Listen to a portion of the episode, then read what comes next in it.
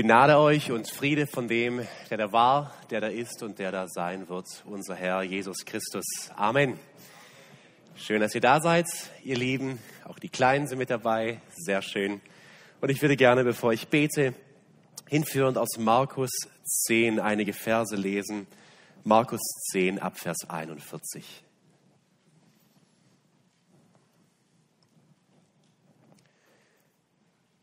Jesus befindet sich auf dem Weg nach Jerusalem. Da beginnen seine Jünger einen Streit vom Zaun zu brechen. Vor allem Jakobus und Johannes und die anderen werden sauer auf sie. Und was wir dann von unserem Herrn lesen, passt sehr gut zum, zur Themenreihe, durch die wir gerade gehen und zu unserer Haltung. Die anderen zehn hatten das Gespräch mit angehört und ärgerten sich über Jakobus und Johannes. Da rief Jesus sie zu sich und sagte, ihr wisst, wie die Herrscher sich als Herren aufspielen und die Großen ihre Macht missbrauchen. Bei euch aber soll es nicht so sein. Wer bei euch groß sein will, soll euer Diener sein. Und wer bei euch der Erste sein will, soll der Sklave von allen sein.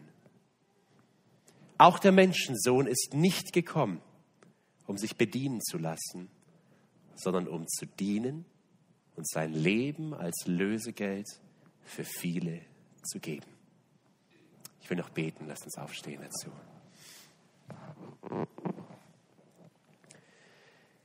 Herr Jesus, wir sind stolze, hochmütige Menschen. Und meistens gerade da, wenn wir denken, dass wir auf einem guten Weg sind, werden wir blind für uns und unseren Hochmut, unser Selbstvertrauen, unseren Stolz. Und vergib uns, Herr. Wir wollen auf dich sehen und wir wollen Diener werden. Diener für dich und Diener für unsere Nächsten. Wirke du das in uns und rede durch dein heiliges Wort jetzt zu uns. Amen. Ja, nach einer unfreiwilligen Pause letzte Woche, weil ich krank geworden bin, machen wir weiter mit unserer Reihe. Bin dankbar, dass Richard spontan eingesprungen ist letzte Woche. Äh, ich war die ganze Woche krank. Und wir haben deshalb ein Abend weniger. Ich musste ein bisschen zusammenkürzen, dass wir es vor Weihnachten noch schaffen. Aber das werden wir gut hinbekommen. Vorab eine Ankündigung. nächste Woche wird die letzte Bibelstunde dieses Jahr sein. Und nächste Woche werden wir uns mit der Frage auseinandersetzen, ob die Geistesgaben, die Wundergaben vor allem, ob sie aufgehört haben, ähm, in der Gemeinde zu wirken mit dem Abschluss des Neuen Testaments oder nicht. Und ich habe was äh, vor mit euch. Und zwar, so oft sind wir gefangen in unserer eigenen Sichtweise und machen uns gar keine Gedanken darüber, warum wir glauben, was wir glauben. Deswegen hier ist dieses, sind diese zwei, diese zwei kurzen Artikel die liegen hinten aus. Nehmt sie euch mit. Das sind ähm, zwei verschiedene Sichtweisen von Thomas Schreiner und von Sam Storms, zwei Freunde aus den USA, beides Neutestamentler. Und sie haben unterschiedliche Sichtweisen. Einer von ihnen ist ein Cessationist, also der sagt, die Gaben sind abgeklungen. Der andere ist ein Continuist, der sagt, die Gaben gibt es noch.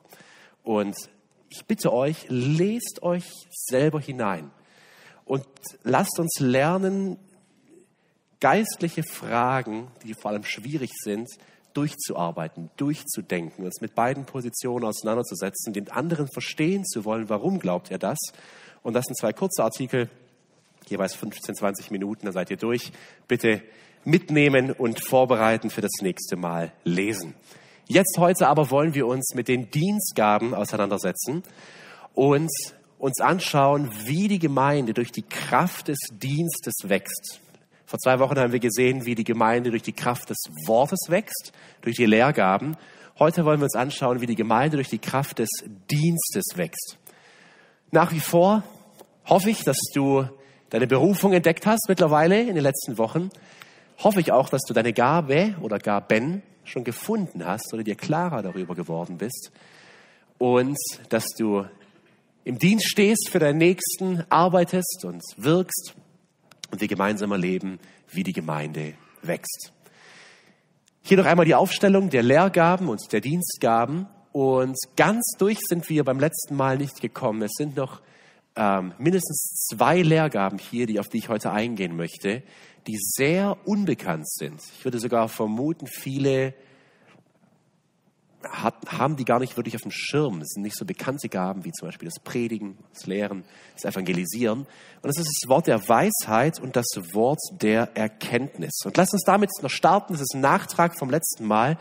Und dann anschließend, wenn wir die beiden hier uns gleich kurz angeschaut haben, jeweils nur ein paar Minuten, dann gehen wir hier in die Dienstgaben hinein. Wort der Weisheit. Äh, eine Gabe, die Paulus so in in äh, Römer 12, Vers 7 nennt.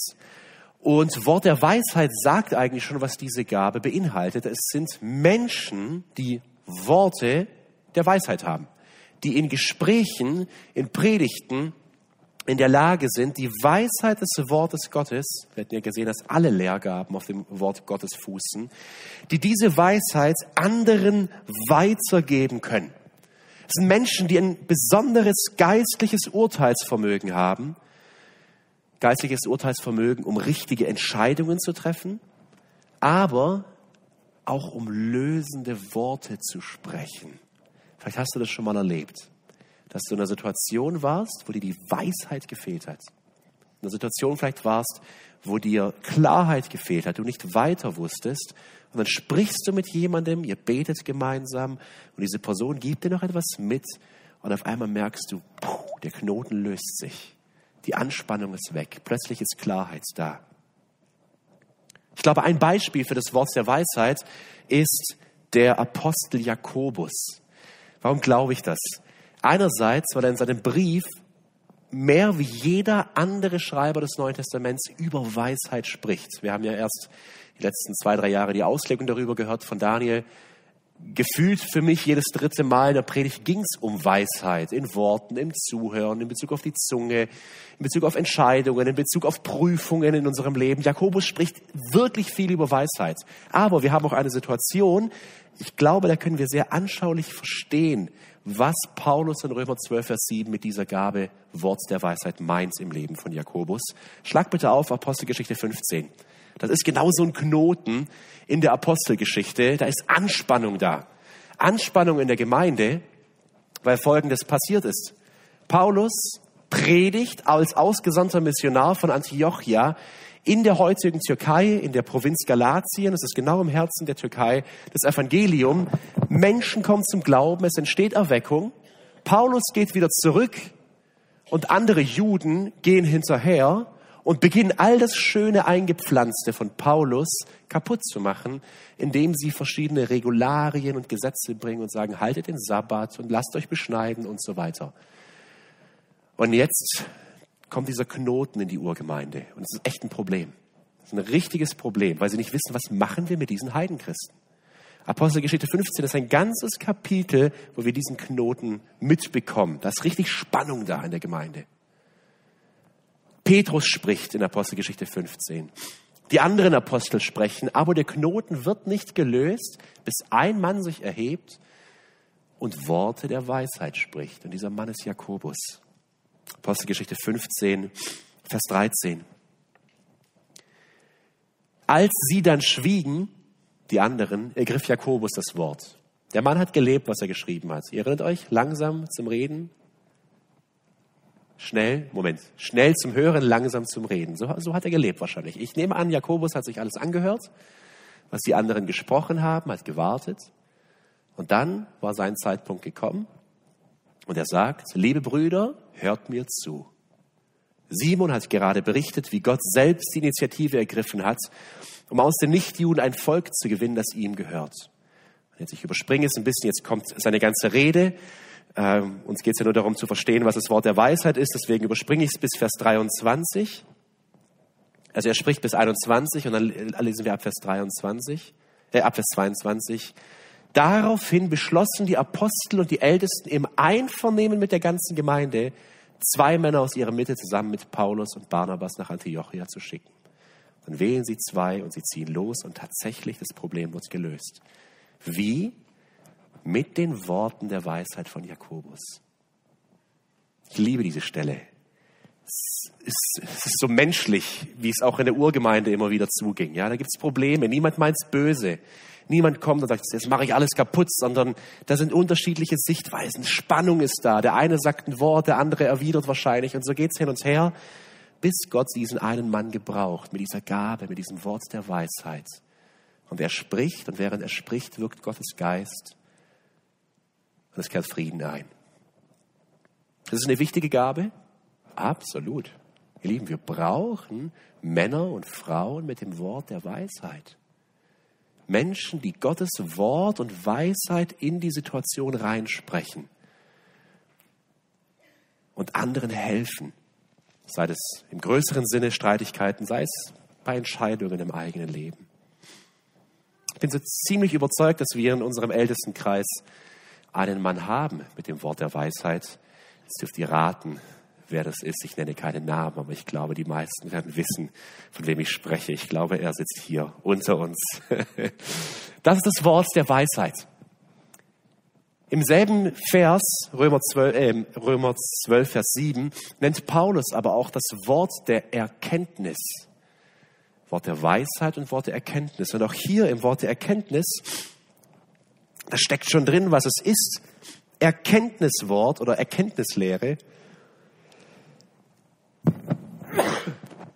Entschuldigung. Das ist geistliche Einsicht, um Lehren und Erkenntnisse zu verstehen. Wenn wir vom Lehrer gesprochen haben, könnten wir vom, vom Hörsaal sprechen, ja? Der lehrt, der erklärt, der unterrichtet. Der Prophet, wenn wir vom Propheten gesprochen haben, dann steht der Prophet auf der Kanzel und spricht Gottes Wort ins Leben hinein. Der Evangelist, der steht auf der Straße und bringt den Menschen das Evangelium. Der Seelsorger, er sitzt im Sessel, er redet am Esstisch vielleicht oder am Sessel mit der Person. Ich glaube, die Männer und Frauen mit dem Wort Erkenntnis, für sie wäre der Schreibtisch das richtige Symbol, um zu verstehen, wie sie wirken. Diese Leute wirst du in der Regel nicht oder häufig nicht auf der Kanzel sehen. Sie sind in der Regel auch völlig unbrauchbar im Sessel in Seelsorgergesprächen. Ich glaube, die würden mehr kaputt machen, wie dass sie helfen würden, äh, wenn Menschen praktische Hilfe brauchen in Seelsorgesituationen. Diese Leute sind oft auch nicht für ihren evangelistischen Mut oder ihre, ihre, ihre Klarheit in der Evangeliumsverkündung bekannt. Diese Leute sind Schreibtischtäter. Die sind im Stillen, die sind im Ruhigen, die studieren. Das sind Menschen mit Büchern. Das sind Menschen, die, die lesen, die nachdenken, die nachsinnen. Das sind Menschen, die schreiben.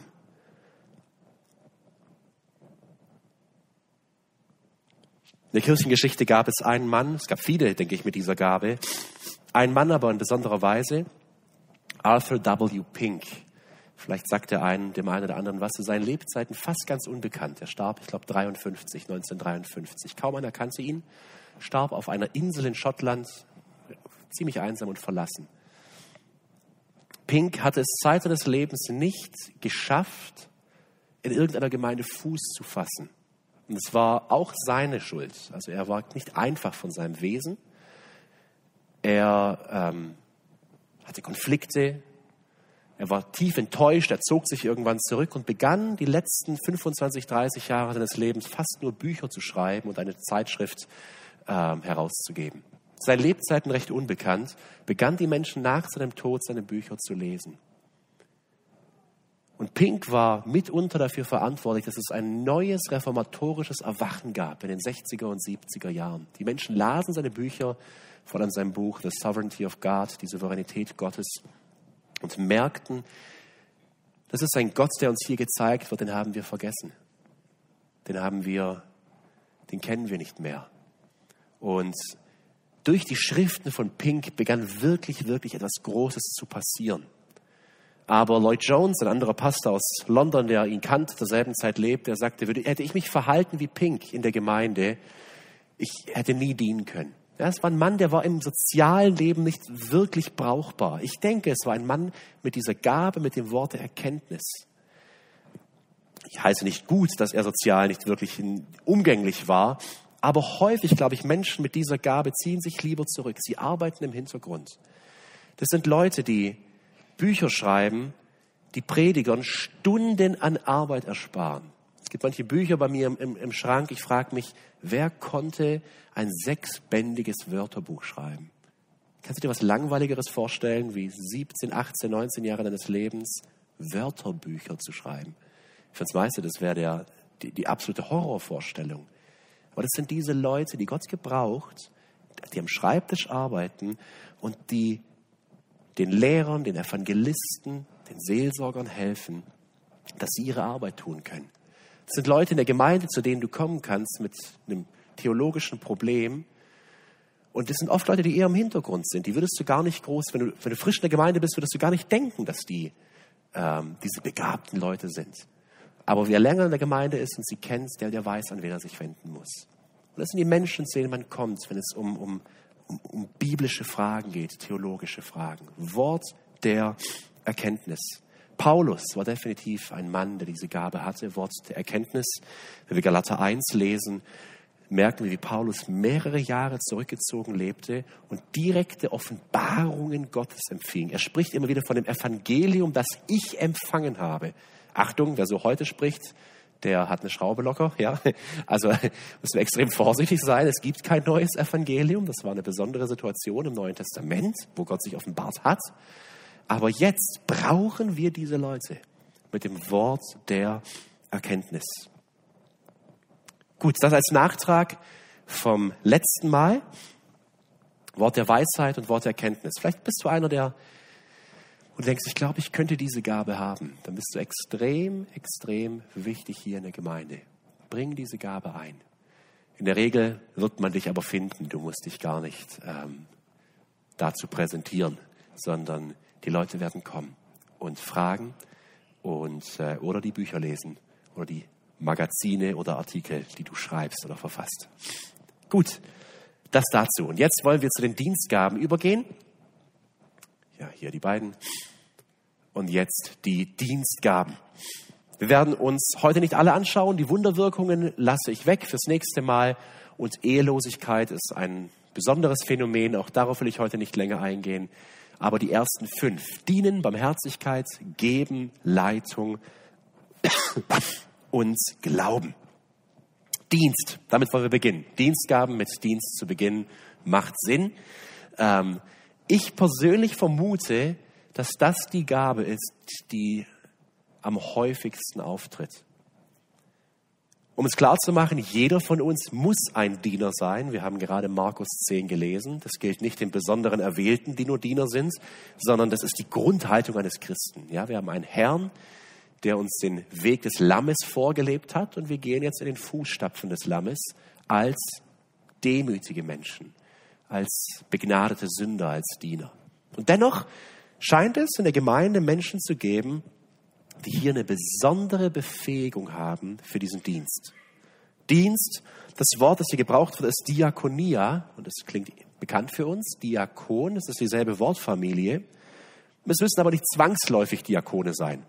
Es ist natürlich sehr praktisch, wenn ein Diakon diese Gabe hat. Ich hoffe es sogar. Aber es müssen nicht alle Diakone sein, die diese Gabe haben.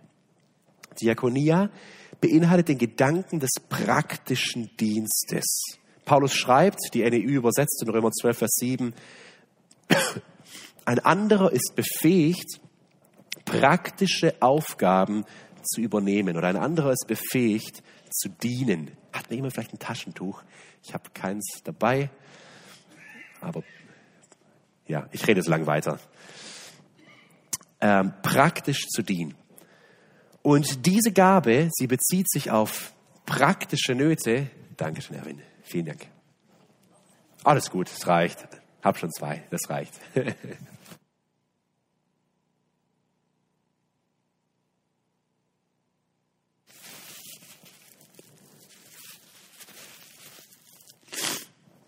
Diese Gabe bezieht sich auf die praktische Not.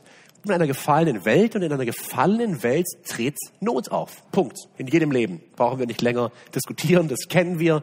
Das wissen wir alle aus unserem Alltag. Und obwohl die Gabe des Dienstes eine ist, die sich auf praktischer Ebene zeigt, ist es dennoch eine geistliche Arbeit. Das unterscheidet uns von der Welt. In der Welt dient und hilft man sich auch gegenseitig, aber das hat nichts mit etwas Geistlichem zu tun. In der Gemeinde aber sind wir ein geistlicher Körper und auch die praktischsten Leute, wo du die Handschuhe selbst brauchst, auch das ist geistliche Arbeit. Wenn du dich gleich hier entdeckst bei der Gabe des Dienstes, Achtung, das ist nicht die Lehrgaben sind die geistlichen und jetzt kommen die praktischen. Das ist ein Irrglaube. Und das, das dürfen wir so nicht sehen, sondern jeder Dienst in der Gemeinde ist geistlicher Dienst.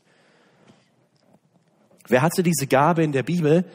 Auch wenn wir zu dieser Zeit noch nicht wirklich von Geistesgaben sprechen können, sehen wir ein wunderbares Beispiel aus dem Leben Jesu. Und es ist eine Frau, eine Dame, die wirklich, die bringt jeden Aspekt dieser, dieser Gabe, sogar die negativen Seiten. Es ist wunderbar, darüber nachzudenken. Wisst ihr, von wem ich spreche? Martha. Also in Martha finden wir per, in Perfektion die Stärken, aber auch die Gefahren dieser Gabe. Denn was ist mit Martha? Davon lesen wir Lukas 10 ab Vers 38. Wer ist es, als Jesus am Haus vorbeiläuft in Bethanien, der Jesus einlädt? 10 Vers 38. Er kam vorbei, äh, eine Frau mit Namen Martha ihn in ihr Haus einlud. Martha, sie geht raus, Sie fängt das Gespräch an, sie lädt Jesus und die Jünger ein. Also Gastfreundschaft sehen wir hier. Das ist ein Aspekt, der sich zeigt, zum Beispiel in dieser Gabe des Dienens. Und dann passiert es, dass Maria und vermutlich auch ihr Bruder Lazarus sich mit Jesus unterhalten. Übrigens völlig ungewöhnlich ähm, für die. Also wir, wir müssen den Ärger von Martha verstehen. In der orientalischen Welt bis heute hat eine Frau in Männergesprächen nichts verloren. Also das ist damals völlig ungewöhnlich und deswegen ist Martha so sauer. Weil sie sagt, was macht die da? Ich stehe hier alleine bei dem, was die Frau tun muss und die sitzt da in der Männerrunde. Und deswegen ist sie so sauer.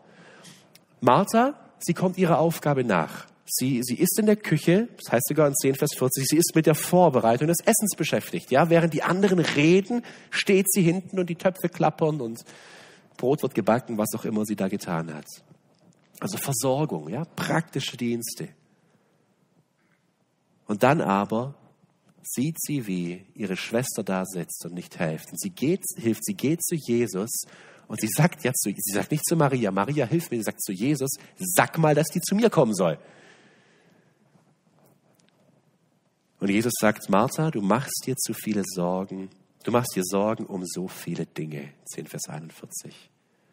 Mach dir nicht so viele Sorgen. Ich glaube, das ist ein Aspekt dieser Gabe. Das sind Leute, die sich Sorgen machen. Die sehen Probleme. Und diese Probleme müssen gelöst werden. Und dann wird angepackt und dann wird gemacht und geschafft und gearbeitet und getan bis in die Abendstunden hinein und dann ab dem frühen Morgen wieder. Da sehen wir die Stärken dieses, dieser Dienstgabe.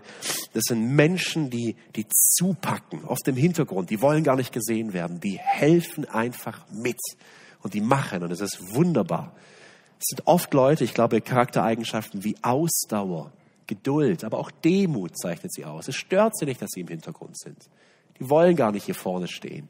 Die wollen gar nicht gesehen werden. Die wollen dienen, wie, Herr, wie ihr Herr es getan hat.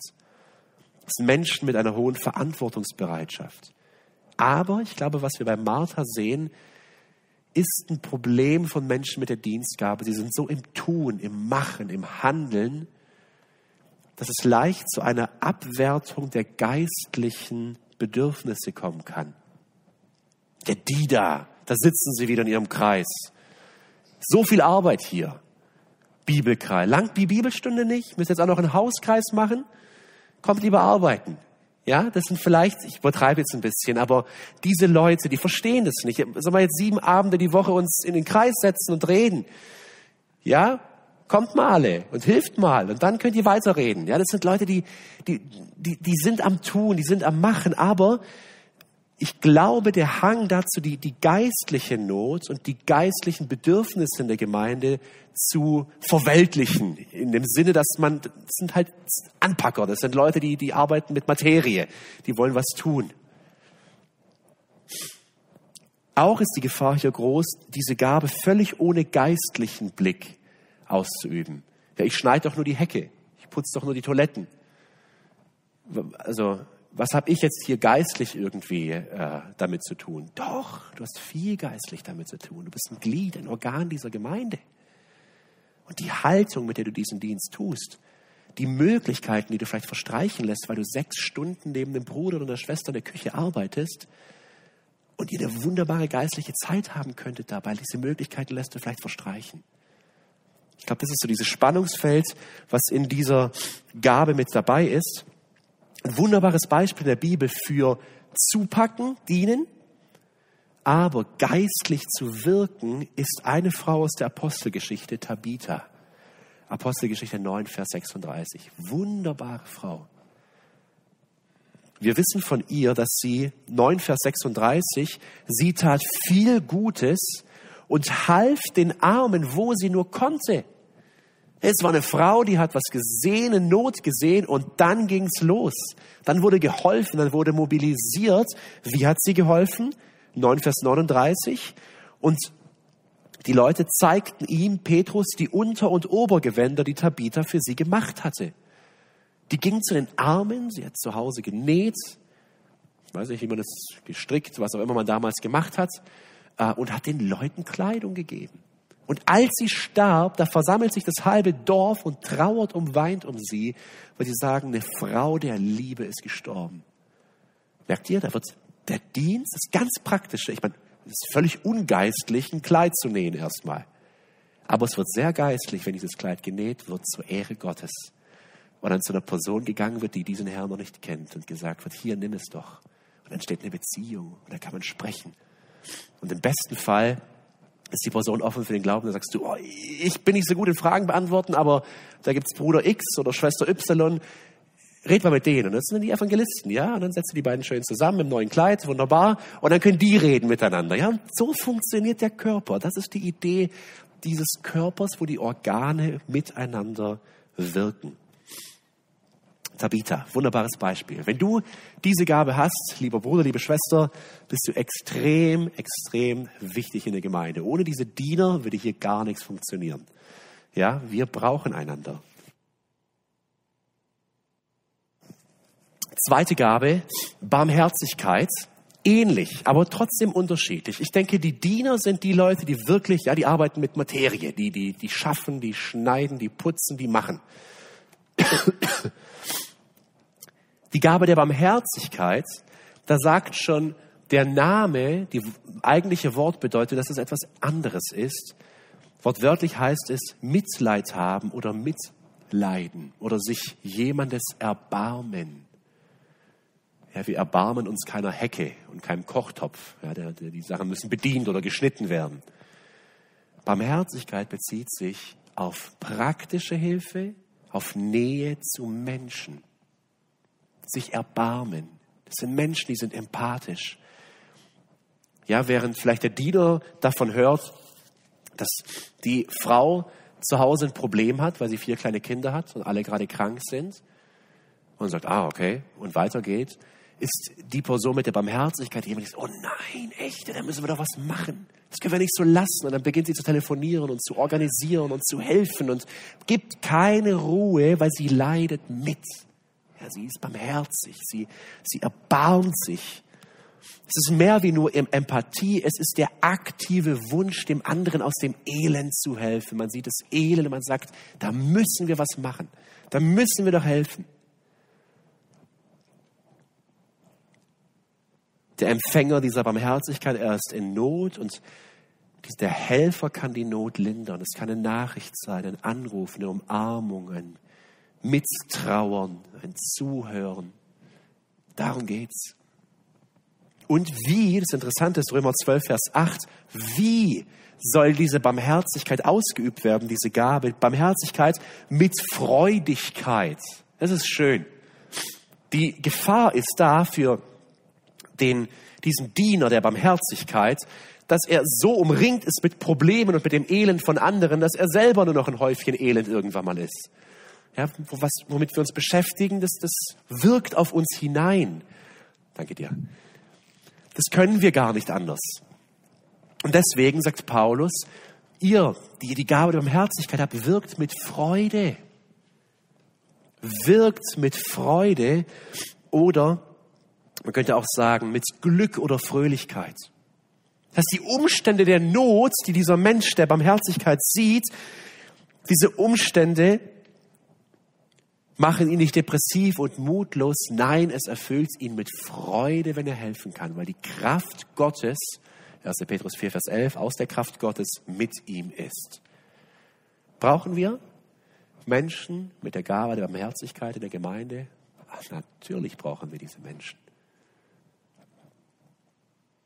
Wenn diese Gabe nicht da ist, als ob die der das Kernelement der Gemeinde nicht vorhanden ist. Darum geht's. Darum geht's. Barmherzigkeit zu üben. Wo sehen wir diese Gabe? Ich könnte jetzt nicht direkt an eine Person denken aus der Apostelgeschichte oder aus den Briefen, aber Jesus hat uns selbst eine fiktive Person gezeigt, trägt sogar den Namen, der barmherzige Samariter.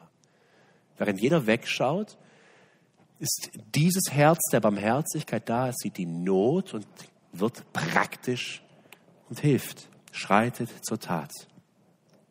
Das heißt sogar in Lukas 10, Vers 33, tiefes Mitleid ergriff den barmherzigen Samariter. Deswegen hilft er. Beispiel aus der Kirchengeschichte.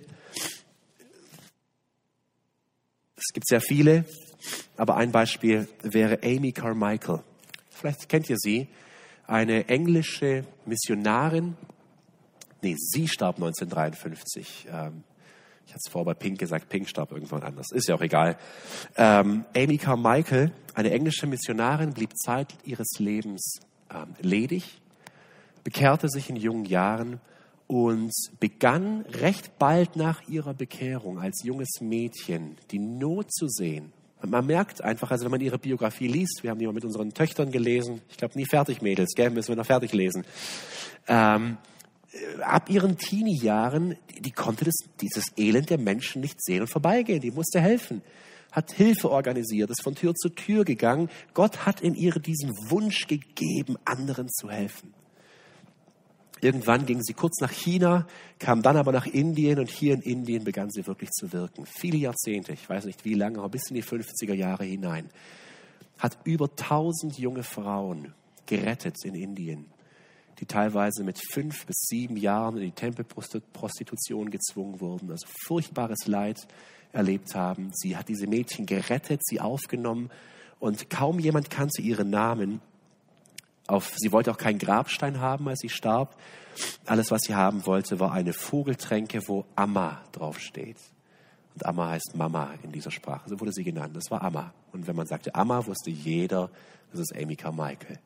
Sie färbte sich ihre Haut mit Kaffeesatz dunkel, dass die Inder sie mehr annahmen als ja, eine der ihren. Und so verschrieb sie ihr Leben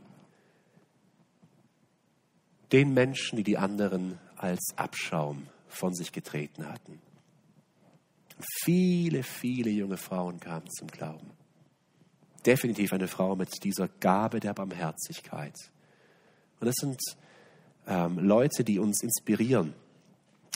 Elizabeth und Jim Elliot hatten ihre Biografie gelesen und sie war, Annika Michael war die Inspiration mitunter für die Elliots, um ihr Leben wiederum in den Dienst zu geben. Wenn du diese Gabe hast, Gebrauch sie. Wend dich an Siggi heute Abend noch, schreib ihm, sag Siggi, ich muss was tun.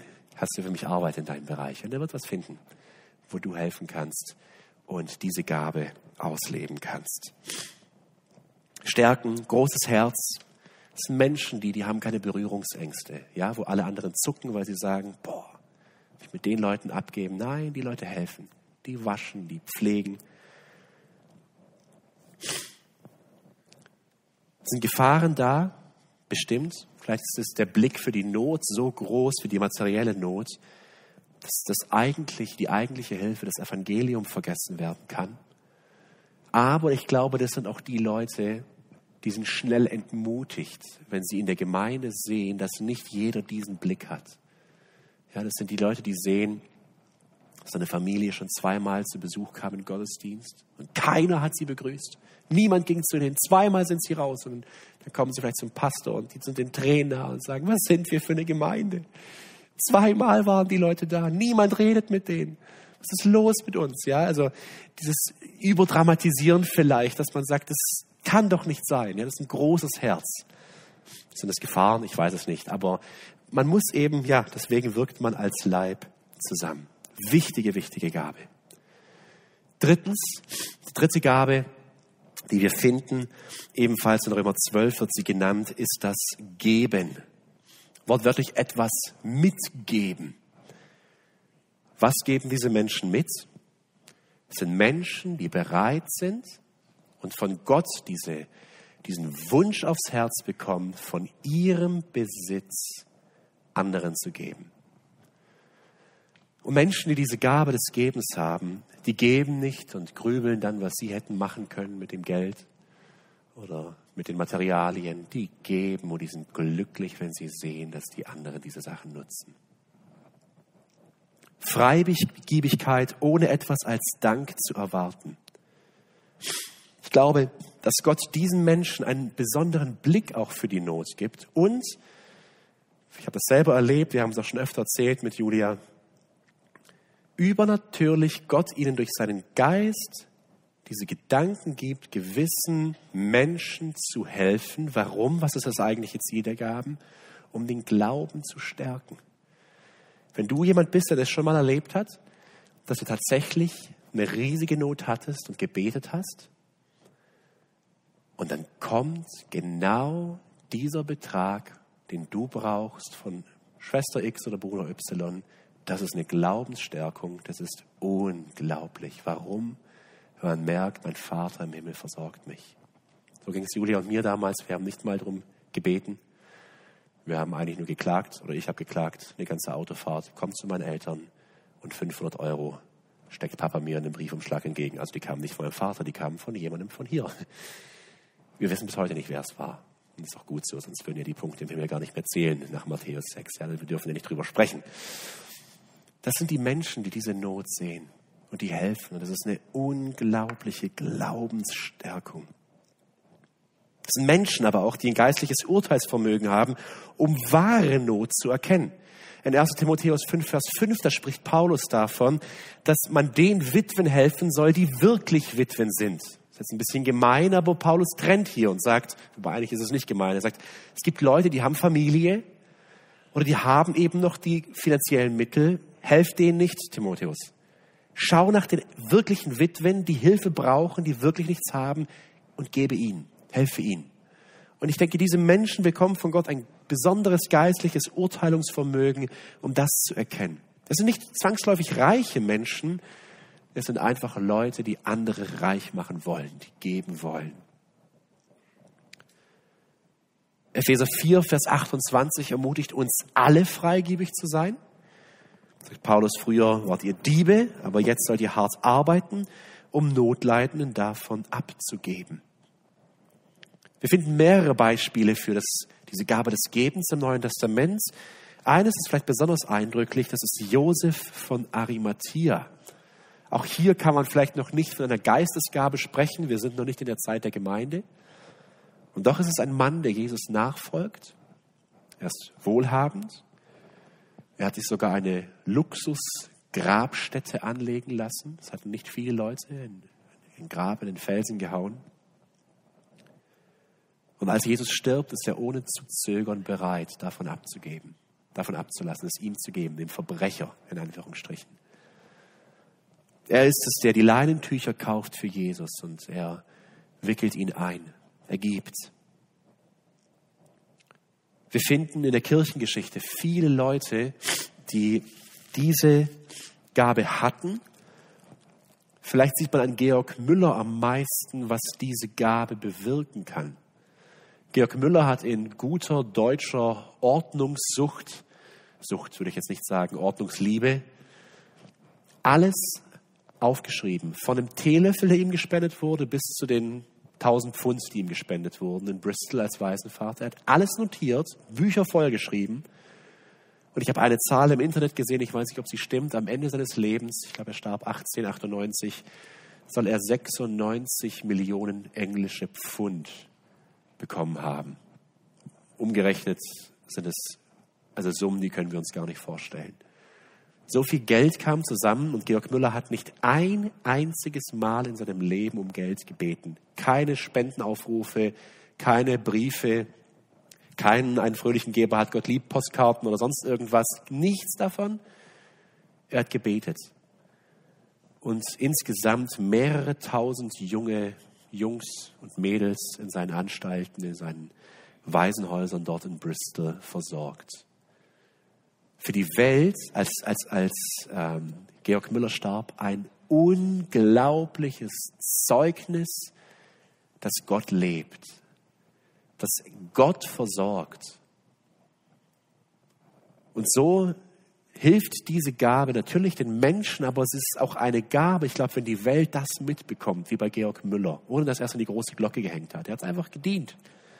Aber als er starb und wirklich die Großen auch des, äh, im, im, äh, aus England ähm, ihm Respekt zollten, auch an der Beerdigung, es war ein unglaubliches Zeugnis für die Liebe der Gemeinde, dass so viele Menschen gegeben haben und das Werk Gottes gebaut haben. geben. Wenn du diese Gabe hast, setze sie ein und, und bau die Gemeinde mit. Und ich meine nicht einsetzen im Sinn von, also vor allem auch wie als Gemeindeleitung, wie, ich, ich meine damit nicht spendet mehr, gar nicht, sondern setz sie im, im Privaten ein, wo du die Not siehst. Hilf und gib. Stärk den Glauben der Geschwister mit dieser Gabe, ich glaube wirklich, dass wir in der westlichen Welt, vielleicht auch wir Deutsche im Besonderen, wir sind doch sehr, über Geld spricht man nicht, wir sind da recht, ja, für uns in der Gemeinde, da sollte es normal sein, wenn jemand da ist, der Not leidet, dass Menschen kommen und ihm helfen. Eine wunderbare Sache. Leitung. Eine vierte Gabe. Sie wird äh, uns in zwei verschiedenen Worten gezeigt. Einmal in Römer 12, Vers 8. Dort heißt es vorstehen oder leiten. In 1. Korinther 12, Vers 28 ist eher ein Wort, das wir mit regieren übersetzen würden. Vielleicht unterscheidet es sich dahingehend, dass Regieren oder Administrieren eher was, was im Hintergrund passiert, wo im Hintergrund die Fäden gezogen werden. Leiten ist eher was, wo man vorne steht, mitreißt und eben anleitet. Also es kann sowohl hinter den Kulissen stattfinden, als auch sichtbar an der Spitze. Menschen in der Gemeinde oder die Gemeinde braucht Menschen, Männer und Frauen, die diese Gabe des Leitens, des Regierens, des Mitziehens oder auch Organisierens haben. Wir brauchen es sehr. Ohne diese Menschen würde, wäre es, als ob die Äste fehlen würden, an denen die ganzen Zweige dran sind. Das sind die Leute, die halten den Laden zusammen. Auch hier ist die Gefahr da, das bloß als Organisation oder als, als Administration oder Verwalten zu sehen, aber das ist viel mehr. Das ist eine geistliche Gabe. Und das sind Menschen, die können das Potenzial anderer Menschen entfachen und die zu, erlegen, zu erledigende Arbeit so organisieren, dass sie tatsächlich durchgeführt wird.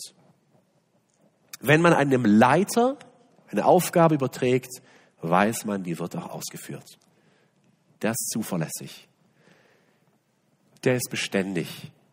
Er wird die Sache erledigen. Jeder Pastor muss ein Lehrer sein, in irgendeiner Art und Weise. Aber ich glaube nicht, jeder Pastor ist ein guter Leiter. Und viele Pastoren täten gut daran, sich ein oder zwei Männer zur Seite zu holen, die das ausgleichen, was er nicht so kann vielleicht weil seine Gabe eine andere ist. Aber die Gemeinde muss geleitet werden. Es sind dann sehr häufig die Diakone eben, die hier zur Seite stehen. Und wer diese Gabe hat, den ermutigt Paulus in Römer 12, Vers 8, er soll leiten mit Fleiß. Also, er soll Ressourcen, Möglichkeiten erkennen. Er soll andere mobilisieren und aufstellen. Er soll Aufgaben erledigen, fleißig und diszipliniert. Er sorgt dafür, dass das Leben, das Ganze hier funktioniert. Ich glaube, in der Vergangenheit haben wir diese Gabe oft unberücksichtigt gelassen und wollen es vermehrt tun. Auch mit der Einsetzung der Diakone haben wir das schon getan, aber wollen das auch weiter tun. Ich glaube, damit wir unsere Gaben einsetzen können, brauchen wir diese Leiter. Das sind die Anlaufpunkte, die Leute, zu denen man kommt und die diese Aufgaben verteilen. Ja, wer die Küche leitet oder die Veranstaltungen in der Gemeinde leitet, das sind Leute, die brauchen diese Gabe. Wer den Dienstbereich leitet, der braucht diese Gabe. Ja, sonst kommt da Unordnung rein und Frustration, weil die Sachen sind nicht organisiert und man vergisst ständig irgendwas. Und auch hier merken wir, das sind sehr stark charakterlich veranlagte Dinge, die aber in der Gemeinde so von Gott gebraucht werden, dass sie zum geistlichen Nutzen aller eingesetzt werden. In der Kirchengeschichte haben wir auch einige Beispiele. Ich denke, Johard Gerhard Onken, er war einer der Männer, die diese Gabe inne hatten und unter anderem deswegen sitzen wir heute hier. Onken, er lebte von 1800 bis 1884, gründete die allererste Baptistengemeinde, rund um 1840 muss es gewesen sein, auf dem Kontinent in Europa. Bis dato gab es keine einzige Baptistengemeinde auf dem europäischen Festland. In England schon weitaus früher. Er war in England als Geschäftsmann, bekehrte sich dort, kam zum Glauben, kam zurück nach Hamburg und gründete in Hamburg die erste Baptistengemeinde, die es bis heute noch gibt. Ich war heute auf der Homepage und war zutiefst traurig, wenn ich sehe, 150 Jahre später, Kraut und Rüben. Ja, also nicht viel davon geblieben, leider. Ähm, aber das war ein Mann mit Feuer. Ja, und er hatte nicht nur Feuer und Leidenschaft, sondern er war organisiert.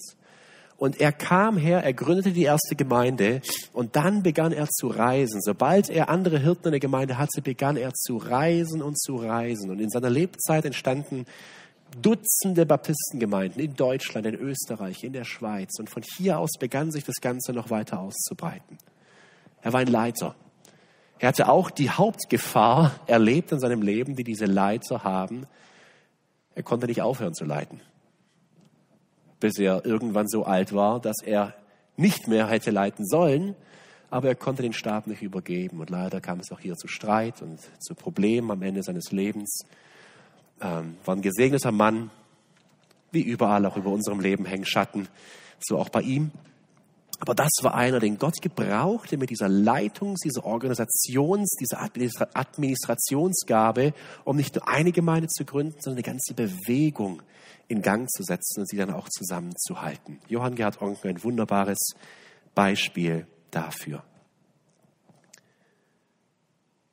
Wenn du diese Gabe des Leitens hast und vielleicht sogar sagst, ich habe diesen Drang sogar, ich, ich fühle mich nicht so wohl vielleicht in der Jungschararbeit oder als gerade von Barmherzigkeit gesprochen wurde, das bin ich. Ich helfe natürlich, wenn Hilfe gebraucht wird, aber ich sehe die Not nicht so. Aber organisieren kann ich. Komm auf uns zu. Wir brauchen gute Organisatoren äh, und Leute, die bereit sind, im Hintergrund die Fäden zu ziehen und Verantwortung zu übernehmen. Die letzte Gabe, die wir uns heute noch anschauen wollen, Glauben. Auch Glaube wird als Geistesgabe genannt. Und natürlich ist dies keine Gabe, die sich auf den rettenden Glauben beziehen kann, sonst hätten ja viele ein Problem, die diese Gabe nicht hätten, sie könnten nicht glauben.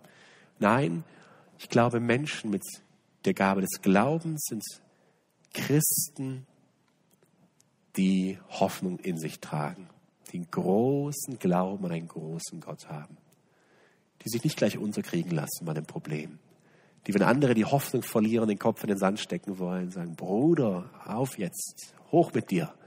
Was ist los? Schau zurück. Hat Gott gewirkt? Natürlich hat er gewirkt. Also weiter. Vor kurzem, vor Anfang dieses Jahres, einen Mann getroffen und kennengelernt. Ähm, und im Gespräch, gleich im allerersten Gespräch, sagte er, also ich kann nicht viel, aber ich habe Glauben. Ich habe unerschütterlichen Glauben. Ich bin Optimist. Ja, wenn alle anderen den Kopf in den Sand stecken, ich habe Mut. Und tatsächlich so einer ist er. Ist einer, der geht viel auf die Straßen, evangelisiert und wo andere ähm, einen Rückzieher machen und sagen, es bringt doch alles nichts. Da ist er einer, der sagt, kommt, weiter geht's. Auf, Leute. Ja, das ist seine Geistesgabe. Das sind wichtige Leute in der Gemeinde. Ich glaube, gerade in der Corona-Zeit, wo viele verunsichert waren, viele frustriert waren, da haben wir genau diese Menschen gebraucht. Mit Glauben. Die sagen, Leute, ist die Krise gerade zu groß für Gott? Hat er uns vergessen? Natürlich hat er es nicht. Er ist da. Lass uns die Ruhe bewahren. Lasst uns im Glauben vorangehen. Und all diese Dinge, wir haben es gelesen in 1. Petrus 4, Vers 11, wie sollen wir sie tun? Wenn du jemand bist, der diese, oh, ich habe die Lehrgaben noch drüber stehen, das soll natürlich die Dienstgaben sein, der diese Dienstgaben hat, dann wirke diese Gaben aus der Kraft Gottes, wie Petrus es sagt. Das heißt, aus dem persönlichen geistlichen Leben heraus. Stell dich Gott zur Verfügung und sag, Herr, ich will dienen.